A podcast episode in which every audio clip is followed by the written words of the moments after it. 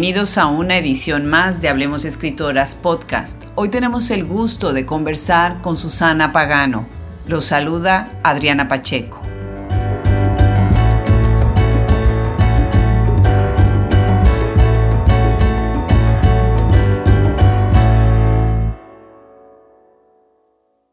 Nacida el 27 de enero de 1968 en la Ciudad de México, Susana Pagano irrumpió el mundo de la literatura con el libro Y si yo fuera Susana San Juan, Instituto Queretano de la Cultura y las Artes 2015, mismo que recibió el Premio Nacional de Bellas Artes José Rubén Romero. Este es un libro que toma el emblemático personaje de la obra de Juan Rulfo, Pedro Páramo, pero desde una perspectiva totalmente única de los temas fundamentales de la locura, el amor imposible y el incesto. Otras de sus obras son Trajinar de un muerto, editorial Océano 2000, La pitonisa de Agua Prieta, editorial Planeta 2010, y la saga Crímenes Marchitos, hasta este momento con los libros En tus ojos un rostro y Palabras en el fuego. Algunos de los temas que aborda su obra son el misterio, la magia, la fantasía y las leyendas tradicionales. Ha obtenido varias becas, entre las que destacan las de jóvenes creadores y del Sistema Nacional de Creadores de Arte. Escribe guion cinematográfico e incursiona en artes plásticas, participando en diversas exposiciones colectivas. En Hablemos Escritoras Podcast hoy tenemos a una escritora que innovó muchísimo con un trabajo que les va a encantar. Una de sus novelas que a mí me dejó impactada desde el título de la novela y de dónde viene la referencia. Estoy tan, tan contenta del día de hoy conversar con Susana Pagano. Bienvenida, Susana. Muchas gracias, Adriana. Y nos estás escuchando, nos estamos grabando ahorita, tú estás en Querétaro, ¿verdad? Así es, en la ciudad de Querétaro, sí. Preciosísima ciudad de Querétaro, con toda esa cantera y esos edificios tan majestuosos. Pues platícanos, Susana. Tú eres Premio Nacional de Novela José Rubén Romero y que esta la, otorga el Instituto Nacional de Bellas Artes, ¿no? Tienes otros premios y bueno, pues estoy muy contenta. Cuéntanos un poquito sobre, sobre tu formación, dónde estudiaste, qué estudiaste. Bueno, yo estudié el diplomado de, para escritores de la SOGEM, de la Sociedad General de Escritores de México. Entré a, a la carrera de letras, de letras hispánicas, varias veces a la UNAM pero no, no me seguí por ahí. Yo más bien lo que estudié formalmente y terminé fue este diplomado en la Escuela de Escritores. También estudié en la Universidad de Barcelona, en España, otro diplomado que era sobre estudios hispánicos precisamente, ¿no? Entonces, donde llevábamos literatura universal, literatura, este, historia de España, literatura española, ese tipo de materias. Y finalmente, este, algo que me formó mucho que a lo mejor no fue una formación muy académica o muy de, que, salgas con un título, pero que sí fue muy importante en mi quehacer eh, como escritora, fue acudir a los talleres del dramaturgo Hugo Argüelles. Hugo Argüelles fue una figura muy importante en mi, en mi, formación como escritora porque era apasionante ir a sus clases ¿no? E, era muy diferente a todo lo que yo había recibido de, mm, clases como ah, en, las instituciones y aprendí muchísimo de él. Y creo que eh, a ello se debe un poco que mi literatura, mi narrativa sea de pronto muy teatral o muy cinematográfica. Eso no lo digo yo, me lo han dicho amigos y, otros este, lectores que tiene este, mm, esta, como esta visión de las cosas, como esta pantalla, como si se estuviera proyectando en una pantalla la historia. Eh, en cuanto a los diálogos también tienen mucho que ver con esta formación como dramaturga, ¿no? Sí, coincido con eso y es precisamente uno de los temas que a mí me gustaría abordar hoy en nuestra conversación, pero sí definitivamente se puede hacer casi casi una representación de lo que estás escribiendo. Bueno, pues uno de tus libros que precisamente se, se, siente así representada en escena, que es eh, si, Y si yo fuera Susana San Juan, gana en el 95 el Premio Nacional de Novela que otorga precisamente el Instituto Nacional de Bellas Artes. Veo también que tú ganas la beca de jóvenes creadores del Centro de Escritores Juan José Arreola, Casalam también en el 99. Y me parece muy interesante cómo es la relación entre los escritores y los premios y las becas. ¿Cómo sientes tú que ha ayudado, que te ayudaron estos premios y estas becas en tu obra? Es, una, es un gran, gran apoyo. Es un mecenazgo que, que es muy importante para impulsar a los jóvenes escritores, sobre todo, y también cuando ya no somos tan jóvenes, porque este tipo de apoyos se pueden seguir necesitando eh, posteriormente. Pero bueno, cuando estás iniciando, son muy importantes por varias cuestiones, no nada más por la cuestión económica, que evidentemente es un, eh, es un gran apoyo, pero también en la cuestión de, pues de que te empiezas a relacionar en el medio, de que empiezas a conocer a otros escritores, a otros maestros escritores, ¿no? Porque eh, como tienes tutores, en el caso de la beca de Casalam, tiene uno el apoyo de, estos escritores que, que ya tienen un, un, camino recorrido en el medio, aprendes de ellos y eh, pues eso es un gran, un gran apoyo. Pero también sirven, digamos, como para tu autoestima, en el sentido de que te sientes más seguro de lo que estás haciendo, te sientes más, eh, más en confianza, te das credibilidad a ti mismo con respecto a lo que estás haciendo y que vas por buen camino, digamos, ¿no? Entonces creo que esas son las grandes ventajas de estas becas a esas edades más jóvenes. Eso no quiere decir que vayas a vivir de becas toda tu vida, porque pues no es así. Finalmente después tienes que hacer otras cosas para ganar dinero. Pero de, de momento es un gran incentivo, creo yo. Interesante, claro que sí, importantísimo el, el, incentivo y como dices tú, la, la validación. Exacto. La validación siempre va a, ser, va a ser fundamental. Algo que me parece también interesante es eh, cuando tú escribes, y si yo fuera Susana San Juan y has contado ya en, otras entrevistas que surgió la idea de en una caminata que ibas en las ramblas y te imaginaste esta historia y de aquí viene, este libro, para los que conocemos eh, la obra de Juan Rulfo, Pedro Páramo, sí, Obviamente vemos la gran intertextualidad que tiene el libro. tu, libro me, gusta muchísimo y me gusta más porque, bueno, yo eh, enseñé muchas veces eh, Pedro Páramo cuando daba clases, ¿no?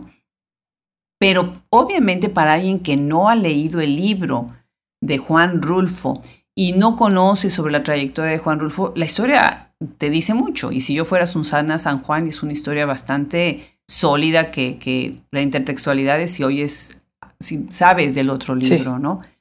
¿Tú cómo te imaginaste a tu lector cuando, cuando escribes un libro que se requiere conocer la obra? De alguna manera se requiere o no se requiere, ¿no?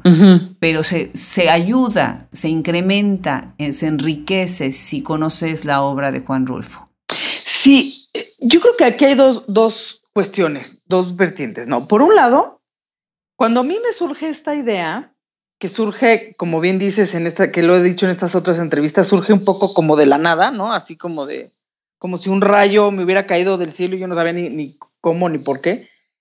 Decido entonces que, bueno, si voy a escribir una novela que tenga relación o que tenga que ver tanto con el personaje femenino principal de Pedro Páramo, de menos tengo que estudiar muy bien quién es Juan Rulfo y, quién, y qué es Pedro Páramo. Entonces sí me sumergí en una lectura en una serie, más bien, una serie de lecturas profundas de la novela. Si la leí seis, siete veces, no te estaré exagerando ni te estaré mintiendo. La verdad es que ya no recuerdo cuántas veces la leí, pero sí la leí más de cinco veces y, y muy atentamente además. Entonces, me compenetré muchísimo para conocer bien los personajes, para conocer bien la historia, para conocer bien a Juan Rulfo. Y por otro lado, también investigué mucho acerca de, del escritor. ¿Quién era cuando había muerto? ¿Cuántos hijos había tenido? ¿Con quién se había casado? Este, ¿Cómo había sido su vida? Etcétera, etcétera. Esa fue una parte, digamos, la parte como de investigación. Pero también existe la otra parte en la que era, eh, en la que yo me metía en el personaje de Susana, la protagonista de la novela. No Susana San Juan, no Susana Pagano, sino Susana, la protagonista, que además no tiene apellido, pero la protagonista de la novela. de alguna manera. Son tres Susanas. Son tres Susanas, exacto. Que, además era algo que a mí me, me gustaba mucho desde un principio, ¿no? Me, me entusiasmaba la idea de, tener este juego de nombres, ¿no? Porque aquí te voy a adelantar un poquito este, este otro aspecto. Susana dice que eh, ella, ella no le gustaba su nombre porque no lo habían elegido, porque su mamá pues, había sido el primer nombre que se le había ocurrido, ya leeremos un fragmento en un momento más al respecto, pero en la vida real eh, me pasa algo muy similar, o sea, esto no nace de la nada, esto nace de que algo eh, es una anécdota con mi nombre en la que este, yo no me iba a llamar Susana. Entonces, por eso mismo a mí no me gustaba mi nombre. Yo decía, pues no lo escogieron, como que no se sentaron mis papás a decir, a ver, a mí me gusta tal y a mí cuál y así, no. Sino que me llamo como mi mamá y soy la cuarta hija. No tendría yo que llamarme como ella. Sin embargo, me lo ponen así porque era una serie de circunstancias, eh, detalles que en los que no, no es necesario que entremos, pero no me gustaba, no me gustaba mi nombre y cuando descubro el personaje de Susana San Juan de una manera, pues más allá de la literatura, es cuando me gusta mi nombre. Está hablando de Susana Pagano.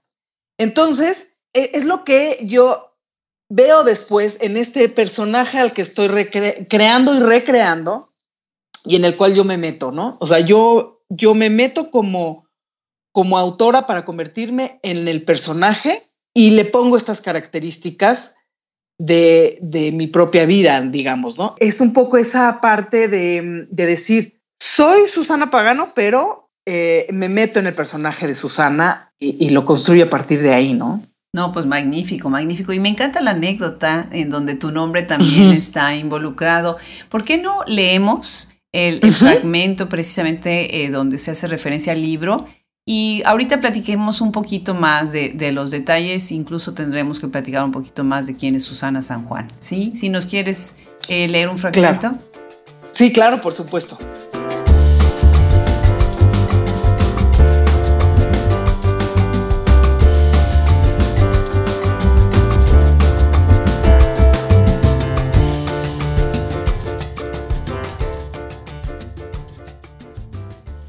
Mi madre me puso Susana porque fue el primer nombre que se le ocurrió.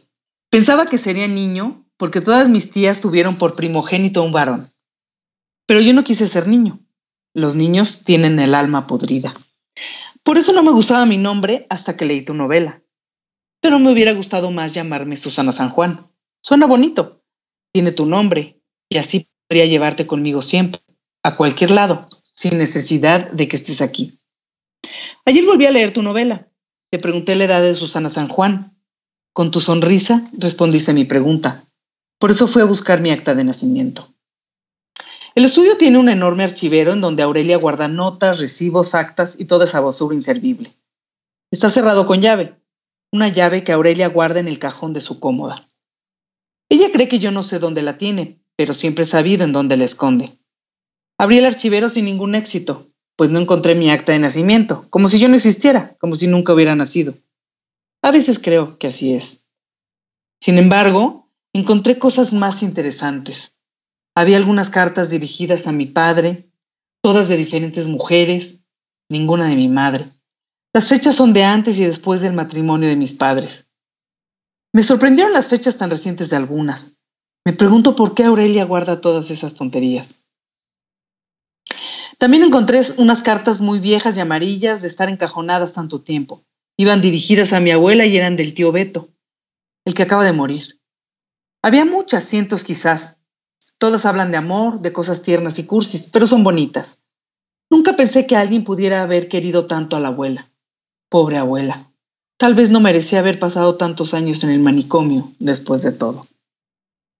Sí, magnífico, magnífico, porque aquí estás poniendo pues muchas pistas de lo que va a ser la historia, muchos de los conflictos que a mí me gustaría precisamente hablar de, de ellos, porque creo que, que, es para mí una de las, de las lecturas más importantes de, de este personaje tuyo que estás construyendo. Bueno, empecemos primero. Susana San Juan, es el amor eh, imposible de Pedro Páramo. es. es. una sospecha de un incesto con su padre, en donde Juan Rulfo nos deja muy bien muchas pistas para este incesto que sucede, la locura, pero sobre todo la gran sensualidad de Susana, ¿no? Su corporalidad. la manera en cómo la intimidad de Susana, que está tan relacionada con su mismo amor platónico, el, que también es imposible para ella, pero tú además le agregas eh, que lo cual además me encanta porque seguramente Juan Rulfo estaría muy halagado de haber leído tu libro, ¿no?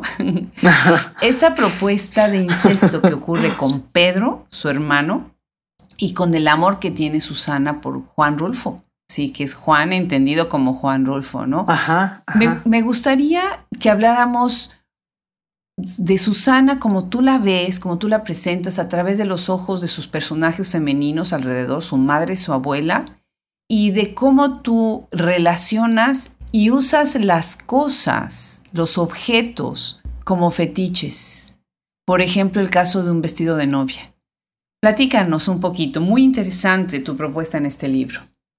Fíjate que es, interesante lo que me preguntas porque eh, es que el vestido de novia tiene una simbología muy, eh, muy importante en nuestra cultura judeocristiana, ¿no? O sea, tiene que ser blanco, este, o sea, no importa que ya hayas, ya te hayas divorciado, no importa que te cases eh, embarazada, pero tiene que tener esta connotación de blancura, de virginidad, de, de castidad, de pureza. Entonces lo uso un poco como, como algo que se, que se guarda, que se apolilla, que se destruye, y yo más bien como que siempre lo vi de esa manera. De hecho, es, así que no estás tú para saberlo ni yo para contarlo, pero yo, yo llevo dos matrimonios y en ninguno de los dos me he casado con vestido de novia, mucho menos blanco. O sea, e, es una cuestión como que, por eso me llama la atención que lo saques a colación, porque es algo contra, como que yo siempre, siempre sentí que había que luchar con ciertos eh, aspectos eh, eh, sociales que teníamos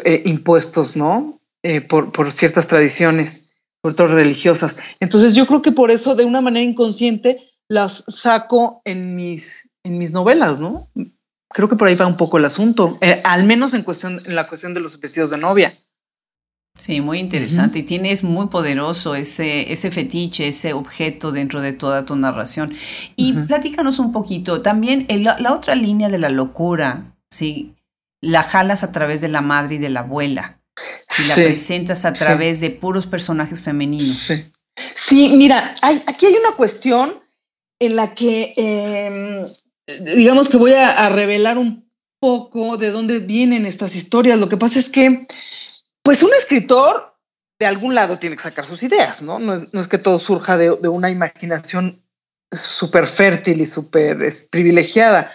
Uno se va, se va alimentando de las historias que ve a su alrededor de las historias que te cuentan los abuelos o que te cuenta la tía, ¿no? Este, o, de lo que ves, de las experiencias que vas teniendo en la vida. Entonces, estos personajes son una mezcla de varias personas de la vida real, que por obvias razones no te puedo decir quiénes son, ¿no? Pero... No, no queremos saber. no queremos andar balconeando a nadie.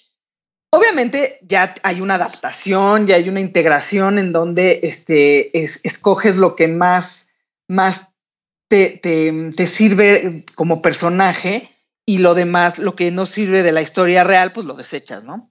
Pero así hay esta cuestión de que tanto Aurelia como Anastasia son la mezcla de, de eh, tres personajes eh, que conocí, de personas que yo conocí, de historias que conocí, que me contaron, que, fui viendo, ¿no? Entonces, me parecían muy interesantes y esto de la locura, además, es una, es como una constante porque yo creo que de alguna manera los escritores a lo mejor tenemos un poco este temor a perder la razón en algún momento, ¿no?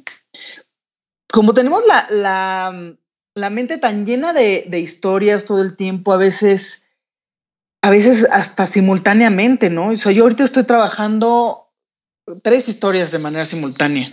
Entonces, a veces dice uno, ¿en qué momento se me va a, botar el tornillo? ¿No? ¿Cuándo voy a perder ese tornillo definitivamente?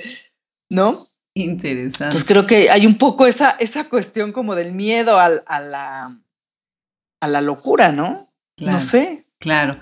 Bueno, por otro lado, estás presentando también un tema que es fundamental, que es el incesto. Y, tú lo estás ligando acá a través de Pedro, que es el hermano, ¿sí? Que no es, que no es el, una persona extraña como es Pedro Páramo en el caso de, la novela de Rulfo, ¿no? Sí. Y lo que dice, eh, leyendo precisamente sobre, sobre eh, ti, encuentro a Gloria Prado que está comentando que precisamente tú también utilizas el incesto para presentar algo abyecto, ¿no? Sí. Eh, y el hecho de que, de que sea el hermano me parece que también traslada un poquito a ese amor prohibido, esos otros amores prohibidos en las parejas de Beto y Anastasia, ¿no? Que después es Pedro y Susana, ¿no? ¿Qué, nos comentas sobre esto? Susana se convierte en Susana San Juan, entonces desde el punto de vista de Susana San Juan ya no hay incesto, porque ya no es la misma persona. Sin embargo, sí lo hay, puesto que eh, eso solo, solo sucede en su mente. En, su forma corporal sigue siendo la misma. Luego entonces sí hay incesto.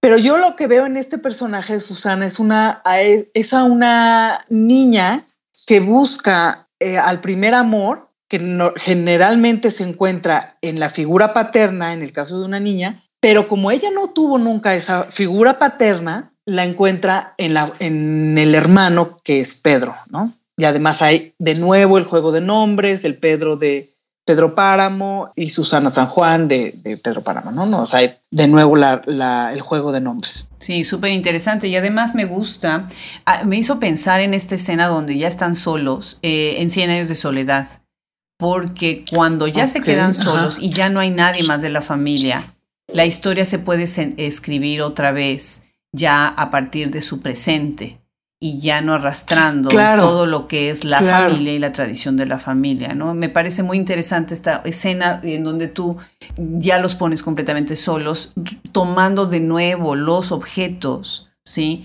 Para reconstruir su vida y decorando la, la, casa, el espacio familiar ya como pareja. Muy interesante. Bueno, este libro, Y si yo fuera Susana San Juan, con la culta Tierra Adentro, publicado 2006. Muy interesante. Y tienes otro libro eh, para que no nada más platiquemos de este, ¿verdad? Sino avancemos con los siguientes, que tienes una obra muy interesante. Este es La Pitonisa de Agua Prieta, Editorial Planeta 2010. En la pitonisa de Agua Prieta estás utilizando otra vez un, personaje femenino poderoso, el hijo pródigo, la parábola del hijo pródigo, que yo veo que este es un recurso que, has utilizado en varios de tus libros, ¿no? Y veo en la portada de la, de la obra precisamente un epígrafe del querido Ignacio Padilla, que dice, con su vigor y su violenta elegancia, la corriente subterránea de la obra de Susana Pagano alimenta las raíces de la nueva narrativa mexicana. Pues felicidades. Platícanos, platícanos de este libro. Sí, mira, este, esta novela surge de una anécdota muy curiosa. Estaba yo de visita en casa de, una, de la amiga de una amiga mía, o sea, yo no conocía a la anfitriona de la casa, pero pues acompañé a esta otra amiga íbamos ahí este, a estar un rato, o sea, esto fue hace muchos años, entonces no recuerdo exactamente bien qué, qué, hacíamos, ni siquiera sé qué hacíamos ahí, pero estábamos en casa de esta amiga. Y entonces yo me fijé en uno de los cuadros que había en la pared y era un bordado. Y yo conocí ese tipo de bordados por una tía mía que los hacía, que, que se le llama pintura a la aguja, la técnica. O sea, no es punto de cruz, no es eh, como de estos, de estos bordados que se hacían antes muy, muy elaborados y muy perfectos, ¿no? De una perfección increíble. Entonces yo lo vi y me recordó esta tía y dije, ay, mira qué bonito ese bordado. Y entonces la anfitriona me dijo, lo hizo un amigo mío. Entonces al usar el masculino, dije, a ver, ¿cómo? O sea, casi casi los hombres no bordan. Y no por un prejuicio, sino porque pues así era, ¿no? Tú dices, sí, es que es un amigo un amigo homosexual que le gustó el bordado y que su mamá era una mujer de un carácter muy fuerte, muy violento y que corrió a dos maridos de su casa a punta de escopeta. Y entonces la amiga con la que yo iba volteó y me dijo, Susana, ahí tienes una novela, escríbela. Y yo dije, wow, sí, ahí tengo una novela, efectivamente. Entonces le tomé la palabra porque me parecía realmente eh, eh, exquisita la, la, anécdota, ¿no? Entonces empiezo a elaborar esta historia e incluso la tía del bordado, que, es la que me hace admirar ese cuadro, es una de los personajes en la, en la novela, ¿no? Ah, Pascuala y la otra tía también, eh, eh, la otra hermana también, también eran tías mías, ¿no? Entonces ahí, pues, te digo que ahí uno va agarrando de la, de la vida lo que, lo que va enriqueciendo tus historias y las, y las metes a las novelas, ¿no? Entonces yo meto estos personajes y empiezo a creer esta historia que ya desde la anécdota era una historia que exigía cierta violencia, por, porque ya una mujer que corre a sus dos maridos a punta de escopeta, pues ya desde ahí es violento el personaje, ¿no? Y el personaje se llama Severiana. Sí, eh, fíjate que esa es otra cosa de los nombres. A mí, eh, yo estuve tallereando esta novela en un grupo que teníamos, varios amigos novelistas, y bueno, me criticaron muchísimo los nombres, pero los nombres tienen una razón de ser todos. Severina, pues es básicamente en su nombre lleva, lleva el, significado y se entiende.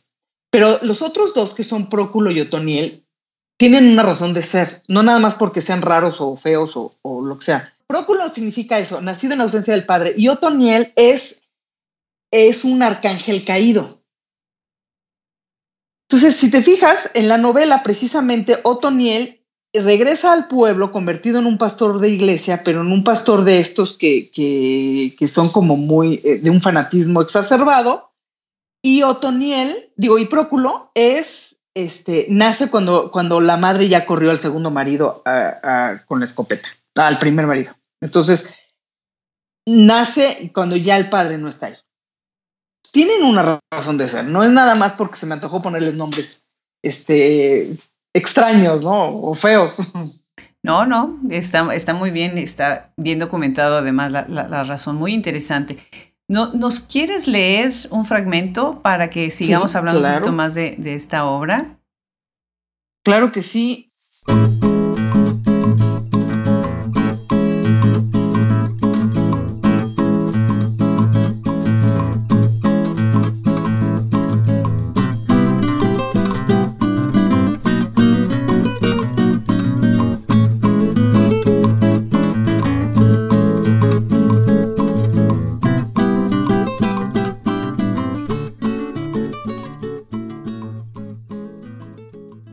Por fin, Otoniel había regresado. Severina acarició el cristal de la ventana por donde aún se podía ver corriendo al pequeño Jacinto. Sus dedos percibieron la humedad del vidrio que se empañó de inmediato al contacto con la piel. ¿Cuántas veces miró por esa ventana? ¿Cuántas veces esperó ver llegar a su hijo, cuando menos con ojos de arrepentimiento?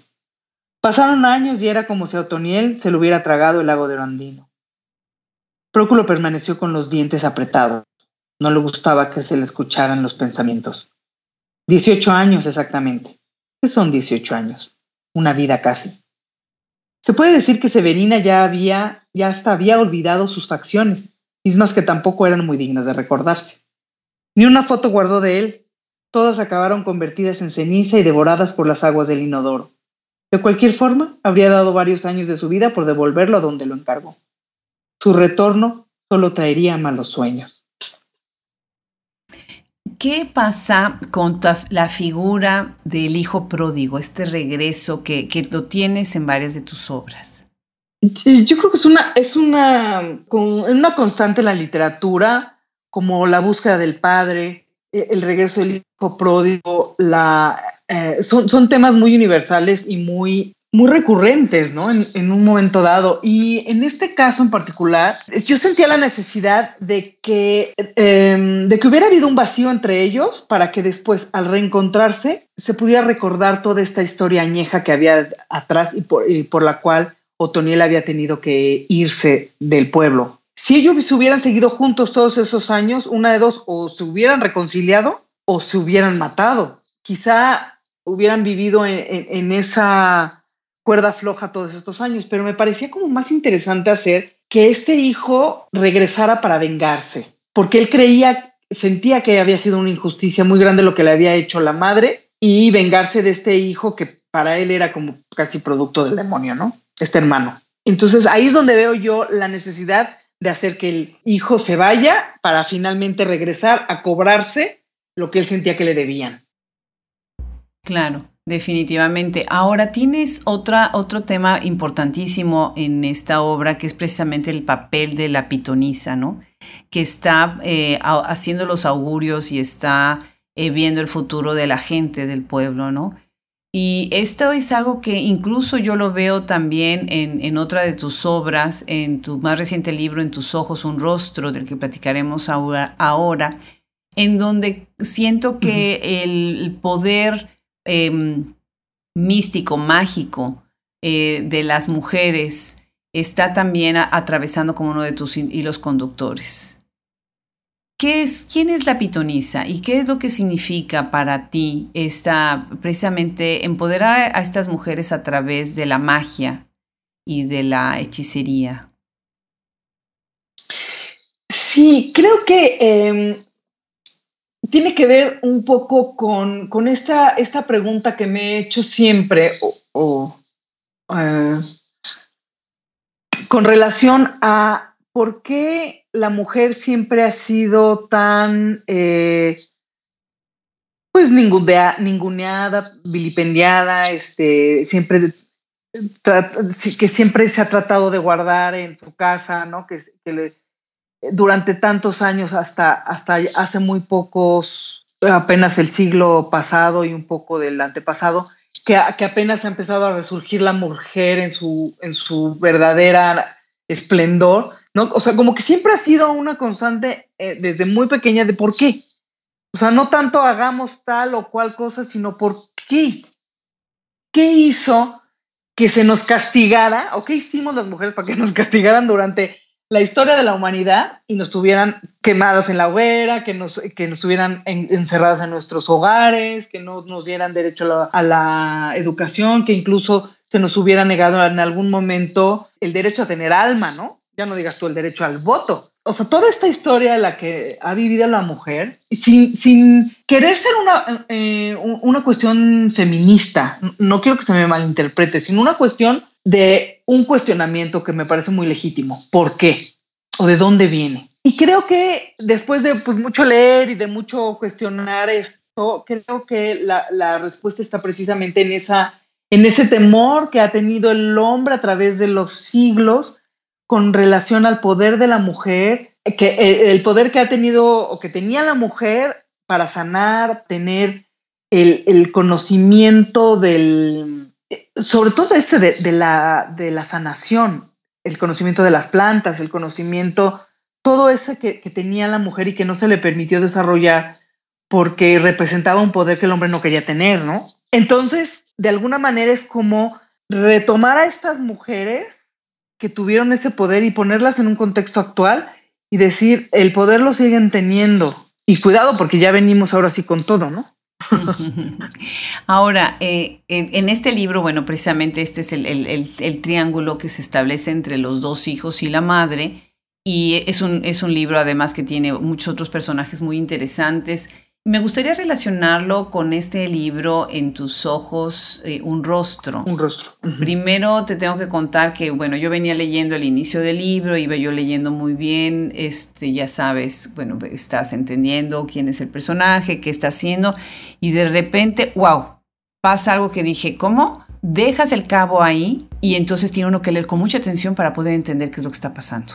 Es un libro que publicas de, manera electrónica, que ahorita me gustaría también platicar sobre ese tema, y en donde ya estás anunciando algo que muy pocas escritoras han hecho eh, en, las letras mexicanas, que es crear saga, una saga. Entonces ya estás anunciando que este libro va a, a, estar, a ser el primero de una, de una saga o que va a tener muchos otros libros que van a estar adentro de esta saga. Bueno, pues platícanos, en tus ojos un rostro, ¿de dónde viene este libro y esta historia tan interesante de Cristal de María Barillete, que es tu personaje eh, eh, principal en este libro? Sí, mira, es, es eh, curioso porque es la primera adaptación que hago de un cortometraje que ya había, mío también, y de un amigo. Ahí somos coautores en cuanto al cortometraje, este amigo y yo. No quisiera mencionar su nombre porque él prefiere que, no se le mencione. específicamente me dijo que prefería mantenerse al margen. Pero él y yo escribimos hace ya varios años un cortometraje que nunca se, eh, nunca llegó a la pantalla, ni chica ni grande. Sin embargo, la historia era muy interesante. Entonces yo le dije, oye, a mí me gustaría adaptarla a novela. Cuando hicimos ese cortometraje, que nos gustó mucho el personaje, nos gustó la historia y todo, dijimos, oye, ¿por qué no hacemos la serie? Que este primer cortometraje en realidad sea el primer capítulo de una serie de televisión, porque también escribo guion. No sé si eso lo habíamos platicado, pero te lo menciono ahora. Entonces dijimos, sí, vamos a hacer, eh, vamos a hacer una serie. Estuvimos planeando la serie, hicimos alguna, una, eh, digamos, adaptamos ya lo que teníamos a esta serie y ahí surgen nuevos personajes y demás. Quedó en el cajón como muchas historias van quedando en los cajones de los escritores que ahora eh, en los cajones tienen forma de CPU, ¿no? Pero sí, sigue siendo un cajón en donde se guardan las historias. En fin, ahí quedó. Pero a mí me gustaba mucho para narrativa. Y le dije, oye, ¿lo puedo adaptar? Incluso llegamos a un acuerdo ante Exogem y demás. Y adapté yo la historia en, este primer, en esta primera novela esta primera novela es la adaptación de ese primer largometraje. O sea, es muy similar, tiene muchas cosas nuevas, pero es muy similar a ese cortometraje. Pero como ya había una serie, decidí eh, crear la saga. La saga, ya el segundo libro y el tercero que ya estoy corrigiendo, ya no se parecen, digamos, a, lo que hubiera sido la serie de televisión. Pero eh, de ahí surge esta idea de hacer, de, convertirlo en narrativa, porque además daba muchísimo eh, en cuanto a imágenes, en cuanto a eh, el personaje daba mucho. Y entonces por eso surge esta serie como saga. Sí, sí, sí, excelente. Y además algo muy interesante, en esta novela utilizas eh, elementos de novela gótica desde mi perspectiva, ¿no? Hay mucha presencia de espectros, de, espíritus, pero acá estás jugando con otro elemento, que es la conexión eh, entre el presente y vidas anteriores. Y esto precisamente lo haces con un juego muy interesante que es cambiar a itálicas, que es en donde estás jugando entre un tiempo y el otro. Eh, me, voy a, me, voy a, regresar un, poquito para eh, contarte esto. Yo siempre, desde niña, me gustaron mucho las historias de, miedo. De, ya, fuera en cine o en literatura o en el formato que me dieras, pero a mí siempre me gustaron eh, las historias que tuvieran que ver con fantasmas, que tuvieran que ver con el misterio en general ya fuera en forma de fantasmas o en forma de vidas anteriores, incluso de mundos paralelos, de puertas dimensionales, de lo que tú quieras. Ese mundo siempre me llamó mucho la atención, pero nunca me había atrevido a, tratarlo en narrativa porque como que tenía yo el prejuicio de que a lo mejor era como subliteratura, como que no era literatura muy seria. Pero finalmente dije, pues yo voy a escribir lo que, los temas que me gustan. Y entonces pues dije, pues va toda la carne al asador y por eso decidí que sí iba eh, a, usar esos elementos en esta saga. Y entonces, de ahí que, que, que, me aventara yo con, diferentes cosas y diferentes temas, y, pero siempre en relación al, como bien dices, como bien mencionas, a la novela gótica, a lo que tenga que ver con brujería y lo que tenga que ver con el misterio en general. Pues retomando eh, tu pregunta original, que se refiere al, uso de las itálicas, lo hago por, un, por una, una manera de facilitar la lectura de la novela en sí, porque si bien creo que no, no tengo una literatura muy eh, cronológica y muy lineal, el, uso de las itálicas lo que hace es facilitar un poco precisamente esa, esa lectura, que no te, confunda uno tanto como lector porque, por ejemplo, en la novela de Susana San Juan hay varias voces y, si te fijas en todas mis novelas hay varias voces, no hay, no solo un narrador, hay muchos narradores, eh, ya sea que esté en primera persona o segunda incluso a veces, ¿no? Como es en el caso de la de Susana. Entonces, de alguna manera, como yo, yo pretendo con esta saga acercarme a los jóvenes, a la lectura de literatura juvenil, pues no, no quiero confundirlos demasiado y pretendo con las itálicas tener una lectura más, más digerible, más fácil, ¿no? Claro, interesante, claro, definitivamente. Pues léenos, léenos un fragmento de En tus ojos un rostro, muy interesante este libro y esta propuesta.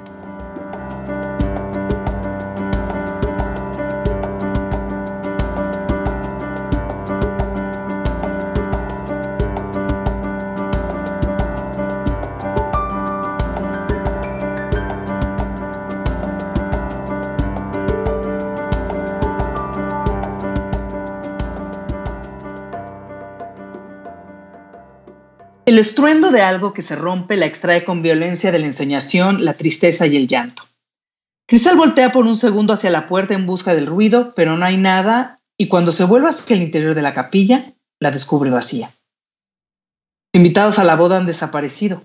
También el sacerdote que casaría a los novios y la novia misma. Y la luz que ahora penetra por los vitrales es más gris y diáfana que antes.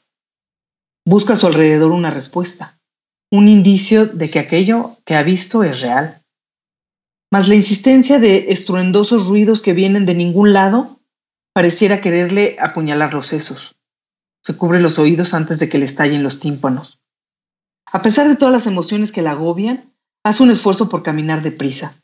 Recorre el estrecho pasillo que lleva hacia el altar, acosada todo el tiempo por aquel ruido estridente.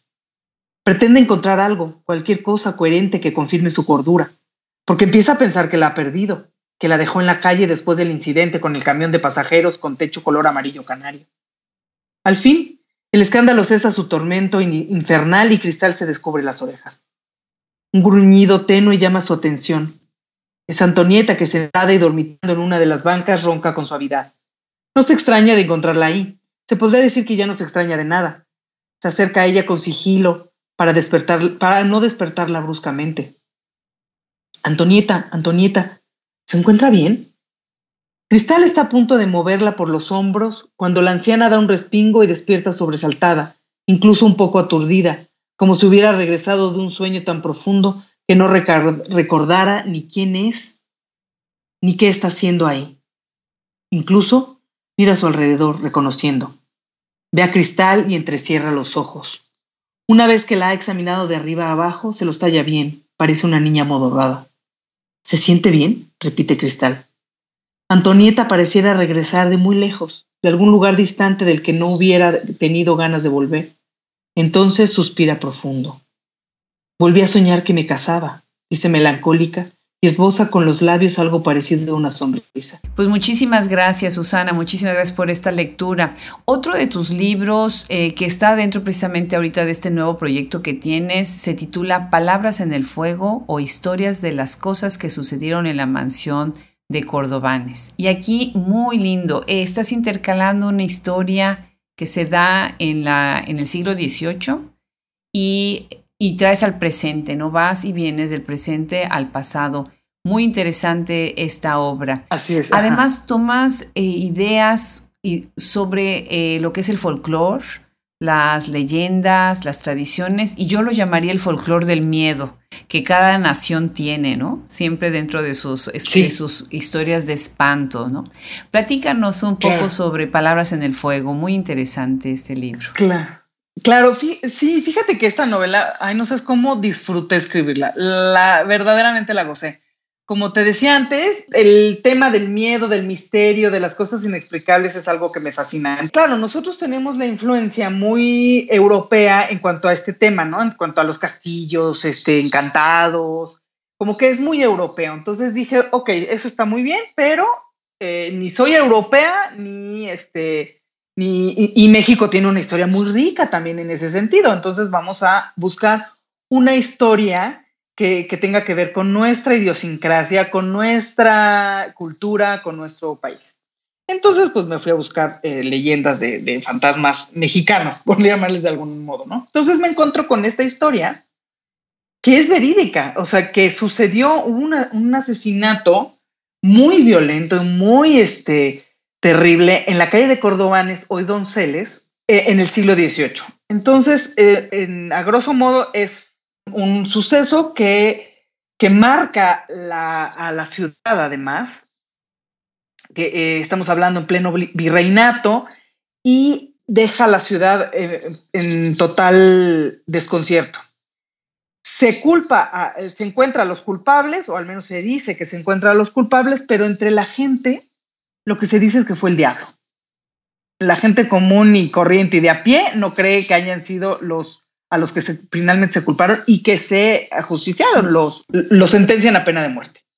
Pero la gente no, no lo cree para la gente fue el diablo, ¿no? Ahí está, claro, estamos hablando de, de una época en la que era más factible creer en el, en el, diablo a que personas de carne y hueso hubieran cometido un, multihomicidio tan tremendo, ¿no? Entonces, basándome en esa historia, ya claro, yo recreo muchas cosas, le, le, pongo una personalidad a la víctima que no la tiene, porque no eh, de eso sí no hay registro, y creo toda esta historia en la que, eh, en la que se basa la segunda novela de, de, la saga, que en realidad es el número uno, porque aquí habría que hacer esa aclaración, ¿no? La saga de Crímenes Marchitos tiene su número cero, que es eh, en tus ojos un rostro, y el número uno es palabras en el fuego. ¿Por qué esa numeración? Esto eh, sí me gustaría aclararlo, y es porque en el número uno no salen los personajes que salen a digo, en el número cero, en tus ojos un rostro, no salen los personajes que ya saldrán en adelante, que son José Ignacio, Don Nico y demás personajes que salen a partir de palabras en el fuego.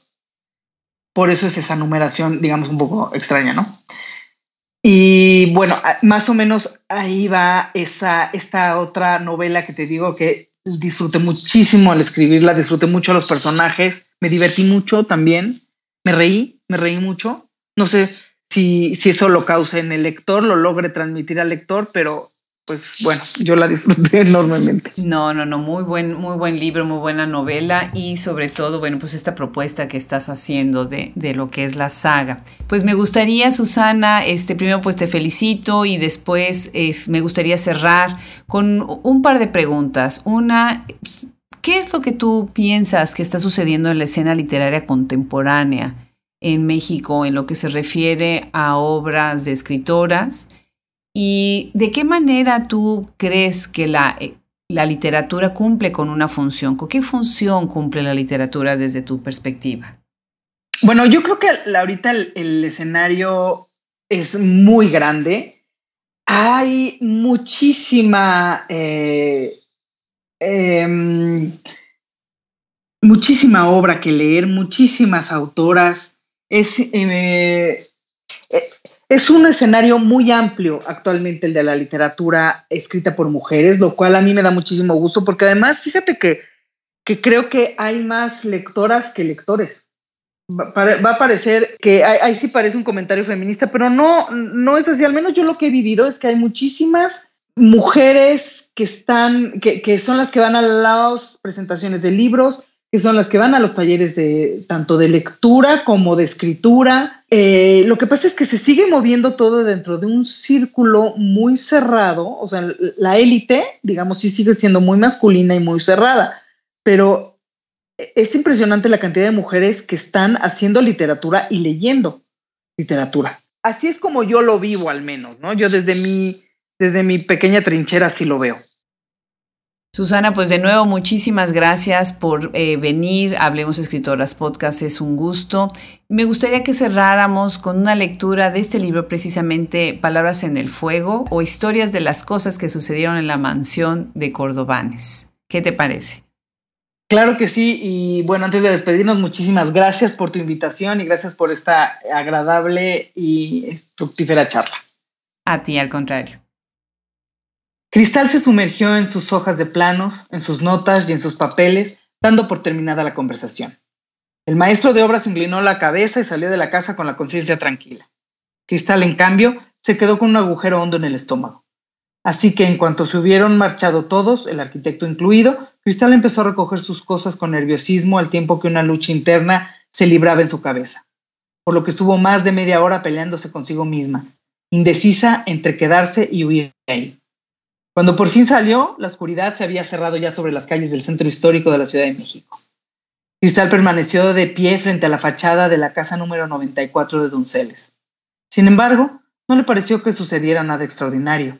La gente iba y venía por las aceras tranquilamente, en una rutina tan cotidiana como cualquier otra, y los automóviles pasaban tan veloces como se los permitía el tránsito citadino de la hora pico. Y como los vivos pueden ser más desgraciados que los muertos, Sacó el gas pimienta para tenerlo a la mano en caso de necesidad y se encaminó hacia la estación del metro Zócalo para abordar el tren que la llevaría a su casa en la colonia Roma y no se volvió a acordar del dichoso asunto.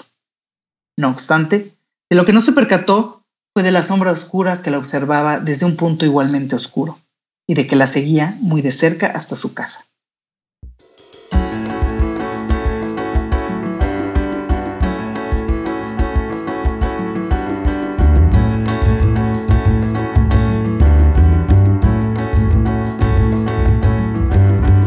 Este ha sido un episodio más de Abrimos Escritoras Podcast. Los esperamos hasta la próxima semana. Se despide de ustedes nuestro equipo en la edición, Fernando Macías Jiménez, página web y social media, Andrea Macías Jiménez, colaboración de Wilfredo Burgos Matos y una servidora, Adriana Pacheco.